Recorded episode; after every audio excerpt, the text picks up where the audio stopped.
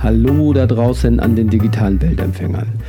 Wir begrüßen euch zu unserer zehnten Gehirnfutter-Podcast-Folge. Wir, das sind Uwe Volk und Thomas Stankiewicz, als auch Dirk Jakobasch hinter den Kulissen. Und wir sind die Mitgründer des Neuron Processing Institutes für Gehirn- und Zukunftsforschung. In dieser Folge wird es wieder hypnotisch und zwar mit dem zweiten Teil zum Thema Hypnose mit unserem äußerst versierten Interviewpartner Dr. Med Siegfried Stoll, der sich seit über 30 Jahren mit dem Thema befasst. In diesem Teil geht es um die Kombination von Hypnose mit dem Neuronprozessor um mit seinem Gehirn möglicherweise in Bereiche vorzudringen, die noch nie zuvor von einem Gehirn erkundet wurden. Ein Gruß an alle Trekkies an dieser Stelle. Insgesamt sind es drei Teile, von denen wir nun den zweiten Teil hier präsentieren. Der erste Teil ist in unserer Gehirnfutter Podcast Folge Nummer 9 zu hören. Doch nun viel Inspiration mit unserem Interview. Jetzt würde ich gerne den Bogen schon mal spannen Richtung Neuron Processor und auf den zweiten Teil der äh, Frage zurückkommen und zwar wie tief und wie detailliert man unter Hypnose an ja eigentlich noch nicht erlangte Informationen gekommen ist. Also sprich, wenn wir über dieses, diese Vorstellung von Unterbewusstsein hinausgehen in ein mögliches Überbewusstsein, ähm, was hast du da für Erfahrung oder was, was sagt der, die Hypnose-Theorie an der Stelle? Äh, lassen wir die Hypnose-Theorie da lieber mal weg, weil es da viele verschiedene Meinungen dazu gibt. Kommen wir jetzt bleiben wir hier mal bei meiner persönlichen Meinung dazu. Wir können ja, wie wir wissen, sehr wohl an Informationen rankommen, die, die scheinbar außerhalb unseres Erfahrungshorizontes liegen. Und wenn wir an diese Informationen rankommen, dann haben wir oft zwei Probleme, nämlich zum einen, dass diese Informationen verzerrt werden können und zum anderen, dass vielleicht nur weniger an Information durchdringt, als wir eigentlich möchten. Ein wichtiger Störfaktor hierbei kann unser analytischer Verstand sein. Und äh, selbstverständlich kann man mit Hypnose den Zustand unseres Verstandes verändern. Und äh, man kann sehr wohl den Verstand so weit, sagen wir mal, abschalten oder in einen anderen Betriebsmodus bringen, dass die Informationen vom Verstand nicht oder wenig beeinflusst werden. Allerdings kommt hier noch dazu, dass man natürlich alles, was man an Fähigkeiten hat, auch erstmal erwerben muss. Wie ich es vorhin am Beispiel von dem Gedicht in der Bantu-Sprache gesagt hatte. Wenn jemand durch ein geeignetes Training gelernt hat, an solche noch nie erlangten Informationen heranzukommen, dann kann man ihm zum Beispiel mit Hypnose helfen, dass er diese Fähigkeit äh, ausbauen kann, dass er besser erkennen kann, äh, das und das habe ich da gemacht und das und jetzt teste ich mal, hat das denn eine Verbesserung zur Folge, wenn ich genau das wieder mache. Das kann man mit Hypnose häufig besser machen als nur durch reine Selbstdisziplin. Zumal ja, wenn man so Informationen abgreift, man ja sich sowieso in, häufig in einem tranceartigen Zustand befindet, den man nicht, nicht unbedingt bewusst voll steuern kann. Hm, okay. Okay. Ähm, dann springen wir an der Stelle doch mal äh, rüber zum Neuron-Prozessor, weil du ja eben Methodenanwendung auch beschrieben hast. Und letztendlich ist ja der Neuron-Prozessor auch nichts anderes als eine Methodik, die in Software verpackt ist, die, die wir ja nutzen, um ähm, ja, erweitert tiefer auf das Gehirn und ähm, über einen morphischen Resonanzeffekt möglicherweise auch darüber hinaus ähm, auf Informationsfelder zugreifen zu können. Jetzt bist du und deswegen haben wir uns auch anfänglich aufs Du geeinigt. Äh, ja, also wir, wir, kennen uns ja schon lange Jahre, weil du ja auch selber ähm, ähm, Anwender des neuen Prozessors bist, also ein sogenannter Solver, der Konzepte und Lösungen damit entwickelt. Ähm, jetzt stellt sich an der Stelle natürlich auch die Frage, die du im Teil jetzt auch schon beantwortet hast, also was kann Hypnose für einen ähm, beginnenden neuen Prozessoranwender tun, damit er die Methode einfacher und besser erlernen kann? Also, das hängt natürlich auch wieder davon ab, welche, welche Schranken oder Hemmnisse beim Einzelnen zugrunde liegen. Wenn jemand zum Beispiel nicht so gut entspannen kann oder also nicht so gut seinen analytischen Verstand dorthin stellen kann, wo er hingehört und hier mal neben der reinen Analytik noch andere Teile seines Geistes wirken lässt, dann kann Hypnose ihm helfen, äh, eben die verschiedenen Anteile seines Geistes in die Harmonie zu bringen, die er hier braucht, um diese Informationen besser abgreifen zu können.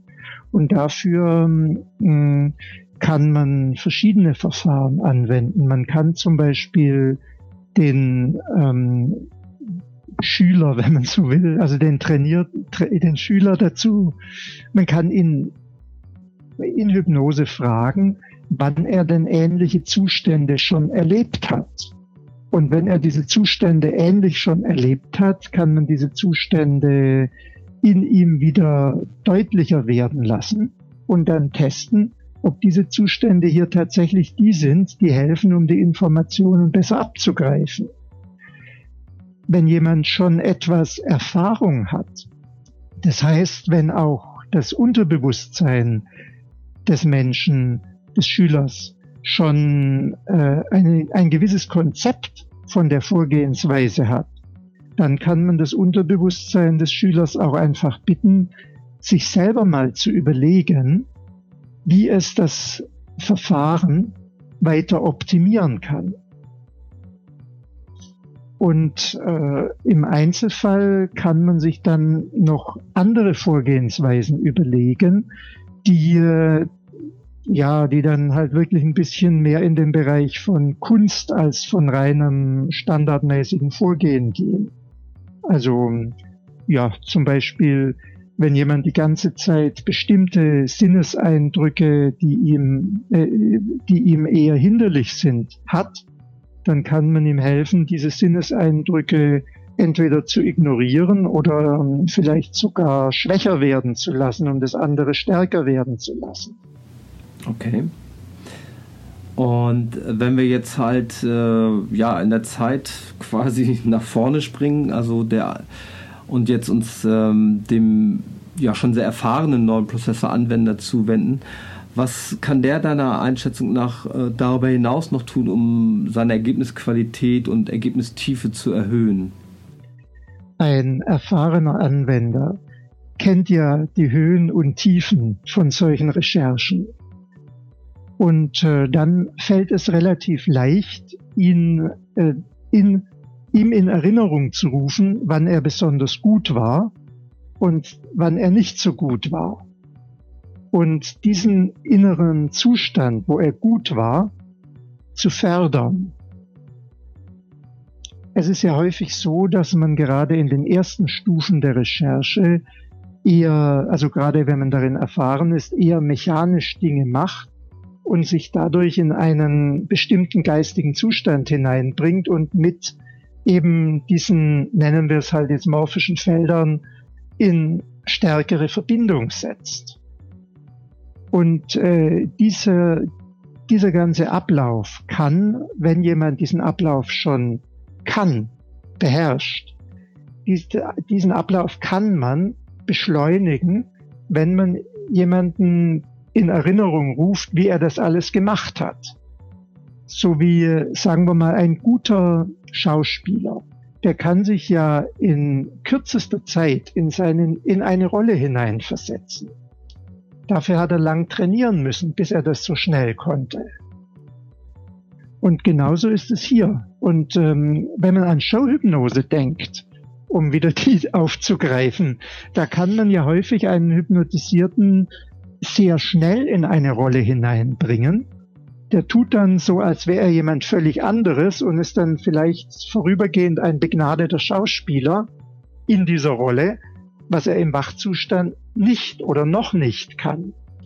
Und auf ähnliche Art kann man jemanden, der eben diese Dinge schon verinnerlicht hat, helfen, das, was er verinnerlicht hat und was er, wofür er sonst häufig noch etwas Mühe und Zeit braucht, um es hervorzuholen, das schneller und mühe, müheloser hervorzuholen. Mhm. Okay. Ähm, würdest du jetzt die, ähm, weil wir ja eingangs, bevor wir speziell auf den Normprozessor jetzt eingegangen sind, ja generell darüber gesprochen haben, dass eben Methoden, Anwendungen optimiert werden können, äh, würdest du eben das auch auf andere ähm, Methoden dann beziehen? Also jedweder Art? Äh, also es ist, es ist auf jeden Fall ein Versuch wert. Wenn man sich in einem Gebiet verbessern möchte und trotz Übung und Motivation alleine nicht weiterkommt, dann lohnt es sich sicherlich auch mal das Unterbewusstsein direkt zu befragen, wofür sich eben Hypnose sehr gut eignet, um festzustellen, was das Unterbewusstsein dazu beizutragen hat und um festzustellen, ob Bewusstsein und Unterbewusstsein am gleichen Strang ziehen. Und falls sie das noch nicht gut tun, dass man dann einen Weg findet, äh, dass beide überzeugt in die gleiche Richtung arbeiten. Und falls sie das schon tun, ihnen zu helfen, das besser zu tun.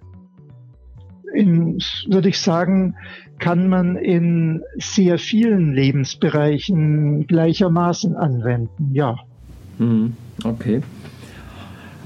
Ähm, und wenn du sagst, nicht am gleichen Strang ziehen, ähm, was sind, sage ich mal so, deiner Erfahrung nach aus diesem Hypnosebereich heraus, ähm, ja, ich sag mal, die, vielleicht die größten Hemmnisse oder klassische Hemmnisse für äh, dieses nicht am gleichen Strang ziehen von Bewusstsein und Unterbewusstsein? Also häufig ist es so, dass man glaubt, etwas tun zu wollen, was man aber eigentlich nicht tun möchte.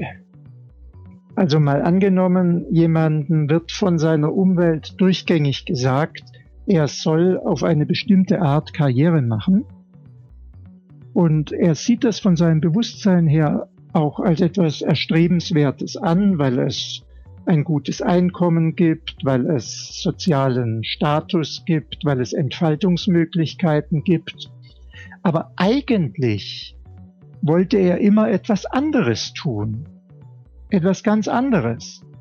Also mal angenommen, ein, äh, nehmen wir mal ein, ein Manager, der als Manager Karriere machen möchte, hat eigentlich immer den Traum gehabt, dass er Musik macht. Und sein Unterbewusstsein verfolgt diesen Traum, äh, Gitarre zu spielen mit ziemlicher Intensität dann arbeiten das Unterbewusstsein, das Gitarre spielen möchte und das Bewusstsein, das in einer Firma voranzukommen äh, anstrebt, nicht zusammen. Und wenn Unterbewusstsein und Bewusstsein im Konflikt sind, dann wird auf Dauer das Unterbewusstsein siegen. Denn bewusst können wir zwar durch Konzentration und Willenskraft Dinge erreichen, die die wir eigentlich nicht wirklich wollen. Aber irgendwann lässt die Konzentration und die Willenskraft nach. Also das sind sehr begrenzte Ressourcen. Aber das Unterbewusstsein, das fließt einfach wie Wasser vor sich hin und höhlt aus oder strömt halt mit aller Kraft und dadurch, äh, dadurch bewegt man sich mit viel, viel Energie bewusst immer in die eine Richtung und wird dann wieder in die andere Richtung geströmt. Was natürlich jetzt die, die interessante Frage nach sich zieht, ähm, was deiner Einschätzung nach die, die Quelle der Wünsche des Unterbewusstseins sind, also in dem Beispiel von eben des Gitarrespielens. Ja, da kommen wir schon in philosophische Bereiche hinein. Wir sind offen sicherlich, für alles. also sicherlich spielen einfach Lebenserfahrungen eine Rolle. Wenn jetzt, um bei dem Gitarrebeispiel zu bleiben, ein ganz lieber Onkel oder eine ganz liebe Tante, die man als Kind bewundert hat, Gitarre gespielt haben und man hat sich da immer ganz besonders wohlgefühlt, also geborgen oder angenommen oder sonst was, dann kann es sein, dass äh, so eine Erfahrung, die sich wahrscheinlich immer wieder wiederholt hat, den Wunsch zum Gitarrespiel geweckt hat. Es kann aber auch sein, dass ähm, zum Beispiel vielleicht auch gewisse genetische Komponenten eine Rolle spielen. Ich persönlich glaube sehr wohl, dass, äh, dass Menschen von ihrer genetischen Begabung her mehr oder weniger äh, Potenzial haben, um gute Musiker zu werden. Äh, unter sonst gleichen Bedingungen. Und wenn jemand nun mal so ein genetisches Potenzial hat, kann es sein, dass er das über Gitarrespiel zum Ausdruck bringen möchte. Wenn er in einer anderen Zeit gelebt hätte, als es noch keine Gitarren gab, hätte er halt ein anderes Musikinstrument oder auch seine Stimme verwendet. Wenn du sagst genetisches Potenzial, wie, wie ist das, äh, gerade weil du ja auch aus, äh, ich mal, sag mal, klassisch ausgebildeter Mediziner bist, ähm, drängt sich die Frage natürlich auf, wie, wie ist genetisches Potenzial zu verstehen oder definiert in deinem Verständnis? Nun, oh, da gibt's viele Untersuchungen an eineigen Zwillingen, die unter verschiedenen Umweltbedingungen aufgewachsen sind. Und da findet man sehr oft, dass diese eineigen Zwillinge, obwohl sie unter verschiedenen Umweltbedingungen aufgewachsen sind, viel, viel häufiger ähnliche ähm, Vorlieben, Abneigungen und Talente haben als zweieige Zwillinge. Allerdings meiner persönlichen Meinung nach spielt hier die Umwelt natürlich auch eine wichtige Rolle, denn es kann sich ein Potenzial ja nur entfalten, wenn die Voraussetzungen gegeben sind.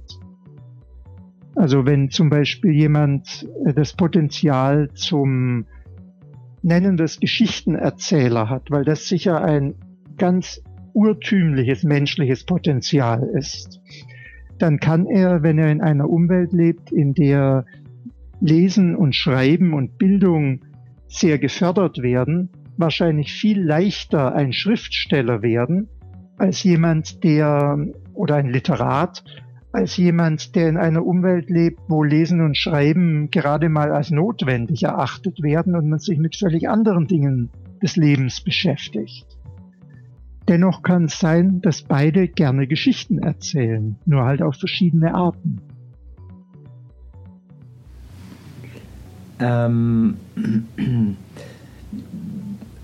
aber wenn jetzt wir noch einen Schritt weiter gingen oder gehen, ähm, wie kommen denn so zum Beispiel, um bei diesem Zwillingsgleichnis zu bleiben, ähm, wie sind in so einem genetischen Potenzial zum Beispiel Vorlieben und Talente eingelagert?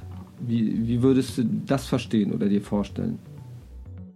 Also sicherlich auf eine eher abstrakte Art. Denn Vorlieben und Talente haben wir heute genauso wie vor 20.000 Jahren. Und unsere Umweltbedingungen vor 20.000 Jahren waren völlig anders. Während wir haben heute, sagen wir mal, Smartphones und vor 20.000 Jahren hatten wir gerade mal wahrscheinlich die Speerschleuder. Das heißt, die Ausprägung dieser Möglichkeiten musste damals anders sein als heute. Aber auf den Gebieten, wo wir ähnliche Ausprägungen haben können, erkennen wir, dass die Menschen damals sehr wohl ihr Potenzial wohl ganz ähnlich ausgedrückt haben. Wenn wir uns zum Beispiel anschauen, was es an eiszeitlicher Kunst gibt, also an Figuren zum Beispiel, die sehen ja zum Teil so lebendig aus und so, so, wie soll man sagen, eindrücklich, als hätte sie ein moderner, hochbegabter Künstler heute geschaffen. Also auf diesen Gebieten kann sich das Potenzial gleich ausprägen, auf anderen Gebieten aber auch völlig anders. Zum Beispiel hm, jemand, der heute ein Spitzenmathematiker wird, der wäre vielleicht damals jemand geworden, der, der Mondphasen in Steine geritzt hätte, um festzustellen, ob es da Regelmäßigkeiten gibt. Also ich sehe das Potenzial in der Hinsicht ziemlich abstrakt, weil die Bedingungen, unter denen sich das Potenzial entfalten kann, halt so vielfältig sein können. Okay. Ähm, und ähm, weil wir ja vorhin im Kontext Neural Processor die, ähm, äh, die Thematik der morphischen Resonanz hatten. Und wenn ich jetzt nochmal zurückkomme auf ähm, eben diese unbewussten äh, Wünsche, ähm, die eingelagert sind, ähm, wie sie, siehst du da einen Zusammenhang, ähm, dass, dass es eben halt auch hier morphische ähm, Beeinflussung gibt auf das Unterbewusstsein? Selbstverständlich. Das kann man zum Beispiel äh, auch nach C.G. Jung ausdrücken, der ja sogenannte Archetypen gefunden hat.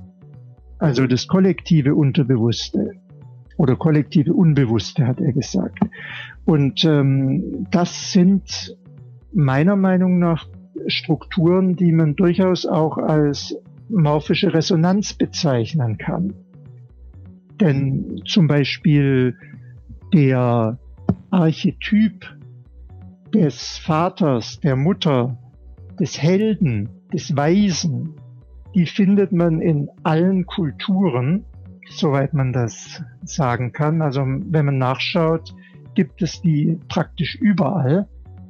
Und äh, diese Archetypen, die, da könnte man jetzt sagen, die sind ja wahrscheinlich genetisch vorprogrammiert. Oder man kann sagen, weil wir ja so beweglich sind, so vielfältig sind, dass da etwas da sein muss in dem Feld, in dem Feld, das eingelagert wurde und von uns aufgenommen wird. Also meinst du jetzt im Sinne, dass zum Beispiel zum Zeitpunkt der, der Geburt eine, sagen wir es mal, ganz spezifische, äh, ich nenne es jetzt mal Senderempfangseinstellung bei dem äh, geborenen Menschen in Bezug auf das äh, mögliche morphische Feld dann eben hergestellt wird und die definiert dann eben zum Beispiel den Zugriff, die Interaktion mit eben diesen Archetypenkonzepten. In, in der Art vielleicht oder? Mm, wenn jemand, also wenn bei einem Neugeborenen, ne, jetzt werden wir mal wieder abstrakt und ich betrachte ein Neugeborenes natürlich als ein lebendes, süßes Wesen, aber sagen wir jetzt mal hier, äh, das ist ein Empfänger. Und äh, dieser Empfänger ist auf bestimmte Frequenzen oder Kanäle eingestellt und kann deshalb diese Kanäle leichter empfangen.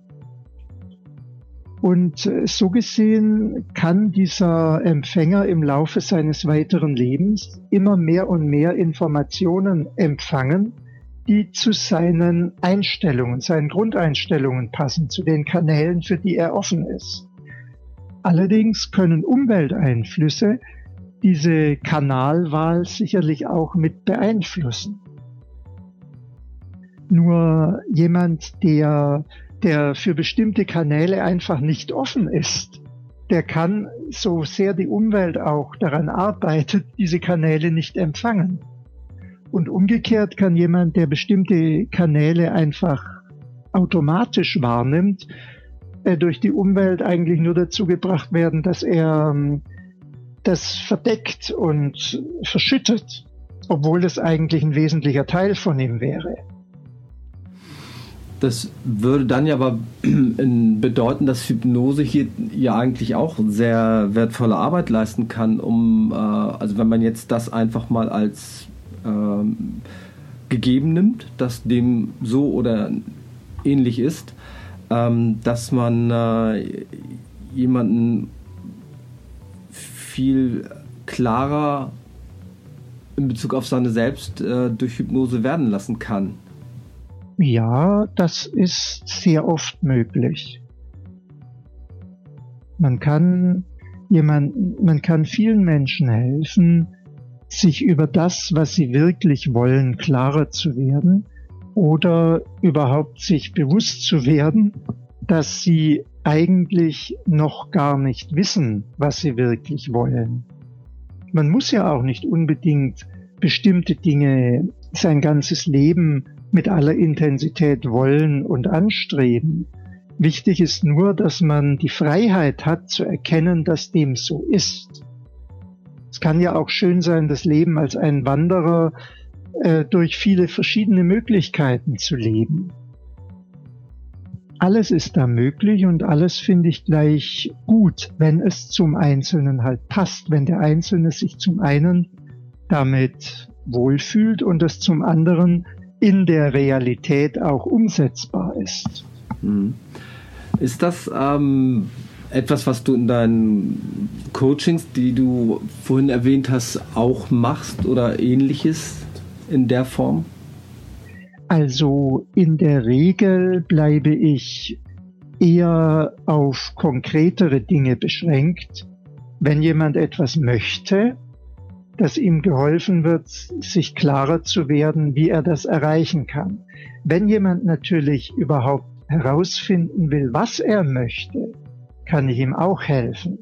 Allerdings ist es in dem Fall wirklich auch wichtig, das, was einige den Öko-Check nennen, zu machen. Also herauszufinden, ob diese Art von Wunsch mit den Lebensumständen oder auch den möglichen Lebensumständen vereinbar ist.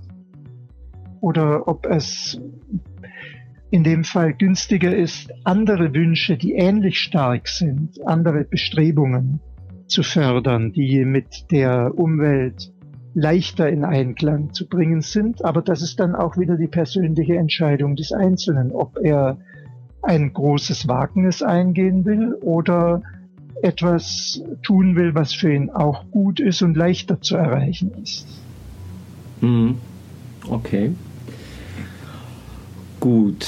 Ähm, jetzt haben wir Uwe in einen tranceähnlichen Zustand versetzt zwischenzeitlich. er sitzt hier mit einem ganz, ganz starren Blick neben mir gerade. Und ähm, ich würde jetzt zum Abschluss von meiner Seite aus gerne eine Abschlussfrage stellen die dich als äh, Mediziner, Hypnotiseur und, äh, wie wir jetzt auch gelernt haben, Philosophen anspricht. Äh, glaubst du an Reinkarnation? Weil wir haben jetzt ein paar Mal da so dran gekratzt äh, an verschiedenen Stellen. Ähm, ist da was? Hm, ich habe jetzt sehr häufig schon auf klare Ja-Nein-Fragen längere Nicht-Ja-Nein-Antworten gegeben. Und hier muss ich es genauso tun. Kein Problem, wir können auch einen dritten Ebene, Teil draus machen. also ob es Reinkarnation gibt oder nicht gibt, weiß, weiß ich genauso wenig wie jeder andere auch. Allerdings habe ich für mich persönlich Erfahrungen gemacht, die in meiner subjektiven Wahrheit, in meiner subjektiven Welt die Reinkarnation zu einem Teil meiner persönlichen Wahrheit machen. Das ist kein religiöser Glaube in dem Sinn, sondern es sind persönliche Erfahrungen. Aber diese persönlichen Erfahrungen, dessen bin ich mir natürlich auch bewusst, können auch äh, sehr plastische Einbildungen sein.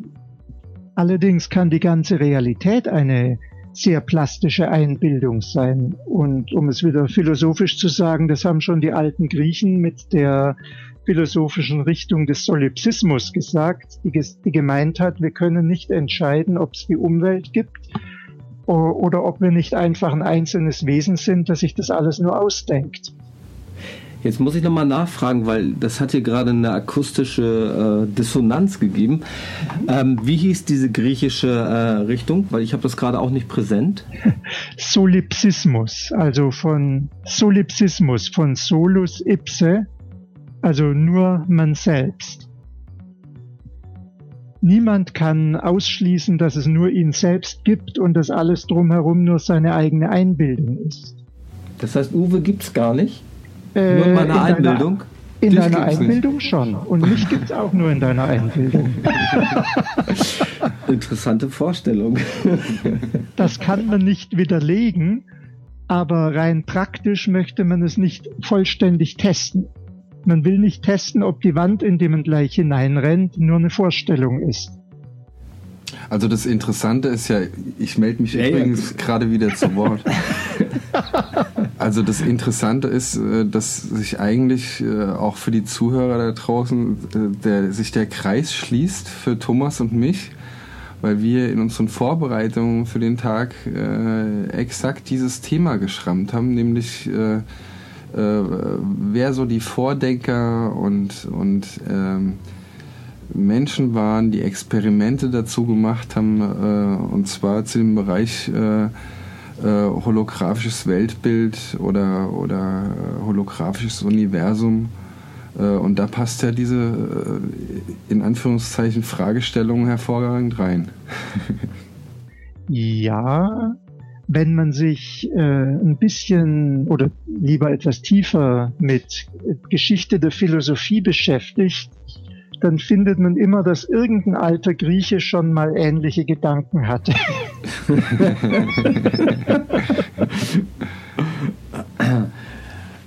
ähm, okay, ich ähm, komme nochmal auf meine Ausgangsfrage zurück und versuche das mal jetzt nochmal so auf eine äh, praktische oder naja, nee, nicht praktische, aber ähm, ein bisschen griffiger nochmal zu bekommen. Ähm, und dich da auch nochmal ganz spezifisch als Mediziner zu sprechen. Also ich denke jetzt zum Beispiel auch an so ähm, Arbeiten, Bücher, Berichte, Interviews von Pim van Lömmel. Das ist wahrscheinlich dir auch ein Begriff. Der ähm, ist Herzchirurg und hat äh, im Rahmen seiner, seiner praktischen Arbeit eben sehr oft ähm, Menschen gehabt, die ihn ähm, nachdem er also, also die ihn als Patienten angesprochen haben, nachdem die im Rahmen der, der, der Herzoperation eben in den klinischen künstlichen Tod versetzt wurden, äh, die dann eben von diesen auch außerkörperlichen äh, Erfahrungen zum Beispiel berichtet haben. Und ähm, was mittlerweile ja auch äh, in, in vielen anderen Bereichen sehr intensiv auch untersucht wird, ähm, also wo man ja, ich sag mal, diese Nahtoderfahrung auch ähm, ähm, hat als Begriff und eben halt für diese Menschen teilweise eben auch dort ganz deutlich erlebt. Ähm, wie ist da deine Einstellung dazu? Wie siehst du das Ganze? Also jetzt mal rein naturwissenschaftlich gesehen gibt es so viele ähnliche unabhängige Berichte zu Nahtoderfahrungen, dass mindestens die Tatsache, dass, dass diese Nahtoderfahrungen subjektiv entstehen, wohl belegt ist. Welche Bedeutung diese Nahtoderfahrungen haben, da muss man dann wahrscheinlich sich die einzelnen Nahtoderfahrungen anschauen und seine naturwissenschaftlichen Vorurteile ablegen. Denn viele Naturwissenschaftler verhalten sich meiner Meinung nach überhaupt nicht naturwissenschaftlich, indem sie behaupten, dass die aktuellen Modelle der Naturwissenschaft die Realität seien und alles, was darüber hinausgeht, nicht existieren darf. Aber echte Naturwissenschaft ist ja die Wissenschaft von der Natur, also von dem, was ist. Und deshalb, deshalb sollte man ganz unvoreingenommen an die Dinge herangehen und gleichzeitig seinen kritischen Geist wachhalten, dass man nicht Täuschungen erliegt, die vermeidbar sind. Wenn es da tatsächlich äh, Erfahrungen gibt, dass zum Beispiel jemand Dinge außerhalb des Operationssaals wahrgenommen hat, die er gar nicht wahrnehmen konnte, weil er ja dort lag, dann äh, würde ich sagen, ist das ein Indiz dafür, dass mehr hinter diesen Erfahrungen steckt als nur ein, eine Halluzination, die zum Beispiel durch Sauerstoffmangel des Gehirns hervorgerufen wird. Richtig. Zumal wir hier letztendlich genau auf die zentrale Fragestellung kommen, ist, in dem Moment, wo äh, ich dort jemanden habe, der eindeutig gemessen äh, klinisch tot ist, äh, der aber trotzdem die eben von dir auch angesprochenen Beschreibungen äh, in Bezug auf Ablauf der Operation, was dort gesprochen wurde, was auch außerhalb des Operationssaals, wie du eben sagtest, stattgefunden hat, dann stellt sich ja eben die interessante Frage, wo ist die Kamera, wo ist das Mikrofon, ja? ja. ähm, wo, worüber, äh, was nimmt dort überhaupt äh, eben noch wahr? Und, und für uns in unserer Arbeit natürlich ist es insofern auch interessant, weil wir ja auch hier einen ein Prozess haben, der Informationen liefert letztendlich. Ähm, aber die, ja, die Aufnahmeeinheit an sich, ja, die ist äh, nicht äh, wirklich definiert und erkennbar in der konventionellen Vorstellung. Mit Sicherheit. Also äh, sagen wir mal, was ich kann dazu keine keine Dinge sagen, die auf aktuellen naturwissenschaftlichen Forschungsergebnissen beruhen. Aber ich habe natürlich eine eigene Meinung dazu. Und meine Meinung ist die, dass unser Gehirn in all seiner wunderbaren Komplexität nicht alles ist, was uns ausmacht. Ich halte unser Gehirn persönlich, aber jetzt halt nicht naturwissenschaftlich belegt, für etwas, das auch eine Art Empfänger ist, ein Aufnahmegerät. Wenn man jetzt es in eine Metapher bringen möchte, so ähnlich wie ein Smartphone, das mit dem Internet verbunden ist. Das äh, Smartphone enthält nicht alle Informationen vom Internet und kann auch sehr viele Dinge alleine machen. Aber es kann sich auch mit dem Internet verbinden und ist damit äh, ein Teil von etwas viel Größerem.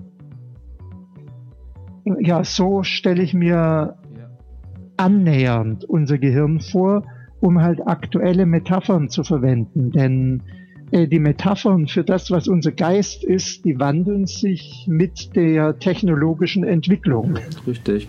Also da braucht man ja nur ins 18. Jahrhundert auch nochmal ein bisschen zurückspulen, wo ja letztendlich auch Descartes schon äh, eben genau diese Aussage auch getroffen hat, eben damals natürlich auf seinem äh, technischen äh, Sachverstand heraus, also was dort zu der Zeit eben äh, an, an technischen Vorstellungswelten existiert hat, was natürlich halt in seinem Fall sehr, sage ich mal, mechanisch dann auch ausgedrückt wurde. Mhm, genau. Aber, aber das Grundprinzip von, äh, dass es genau diese Komponenten beinhaltet, die du beschrieben hast, ist bei ihm ja letztendlich auch zu finden. Und wenn mich nicht alles täuscht, gab es da auch einen alten Griechen. ja, ja, den gab's. Mir fällt nur sein Name im Moment nicht genau. ein. Genau. Mir auch nicht. Uwe, können wir auf dich zählen? Tut mir leid. Uwe ist raus. ja, das äh, wäre doch noch mal etwas nachzurecherchierendes, aber da war auch einer. Genauso ist es. Siegfried, ähm, mir hat es sehr viel Spaß gebracht. Ähm, ich ähm, gucke jetzt ganz fragend Uwe an, ähm, nachdem wir ja jetzt meine Abschlussfrage sehr tiefgreifend nochmal hier behandelt haben, um, was denn Uwes Abschlussfrage wäre oder ist, sofern du existierst überhaupt. Ich weiß gar nicht, auf was du anspielst. also. I can äh, see dead people. ich rede jetzt einfach mal weiter. ähm, ich würde das einfach irgendwie so in die Richtung packen, äh, in die wir sonst gehen, wenn wir äh, unseren Audio-Podcast machen. Ähm, und zwar da eher ein Resümee draus machen, statt äh, nochmal zusätzlich eine Frage stellen. Also mir sind auf alle Fälle viele, viele Fragen beantwortet worden, die ich schlummernd in mir hatte, die bestimmt auch teilweise verquickt waren äh, mit einigen Lücken, äh, die mich bestimmt auch die ganze Zeit gestört haben in meinem bisherigen Nachdenken über Prozesse und Strukturen, über die wir nachdenken und die Grundlagen bilden unserer Arbeit. Also es ist eine hervorragende Ergänzung erstmal gewesen, was äh, Siegfried äh, uns näher gebracht hat.